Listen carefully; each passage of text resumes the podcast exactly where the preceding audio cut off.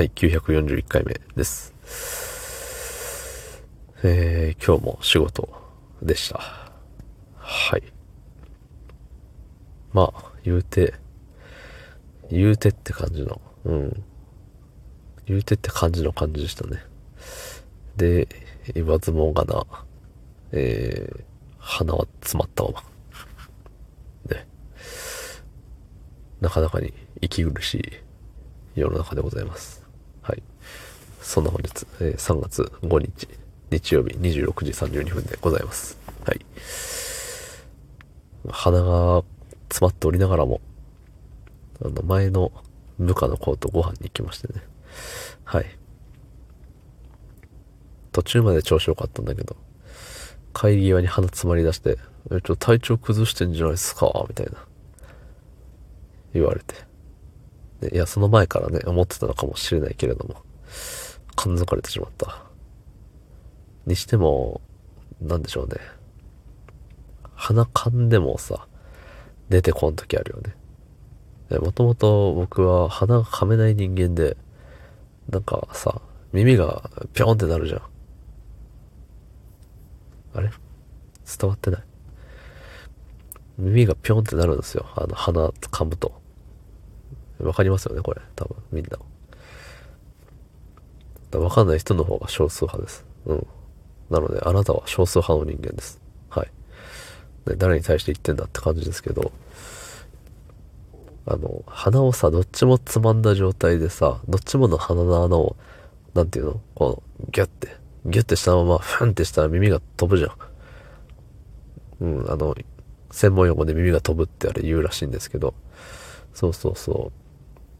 で、それがすごい嫌で、で、片方だけ鼻の穴を押さえて、ふーんってやったら、あの、もう片方の押さえてない方の鼻の穴から、えっと、なんか出るもん出るよっていう、そういうシステムになってるらしいんですけど、なんかさ、あの、鼻押さえてる方、違うわ。鼻押さえてない方が詰まってたらさ、どっちも詰まってる、どっちも塞がってる状態になって耳が飛ぶんだよね。そう、だかね、あの、鼻噛むと耳が飛ぶんだってイコールでなってて、僕の頭の中で。うん。っていうかあれだね、さっきからもう喋れてるようで喋れてない気がするぞ。あの、滑舌の悪さというか、うん。鼻詰まりゆえに。もともと声が低い、プラス鼻が詰まっていて、なんていうの、通りが悪いというか、まあ、いつもよりボソボソ感が、ね、な行が特にひどいね。まあまあまあ。な、何行も全部ひどいですけど。そう、で、何でしたっけそうそう、あの、ゆえにね、あの、鼻を噛まずに今まで生きてきたんですよ。で、つい最近になって、あの今お腹が鳴った気するけど、気のせいです。なってないです。はい。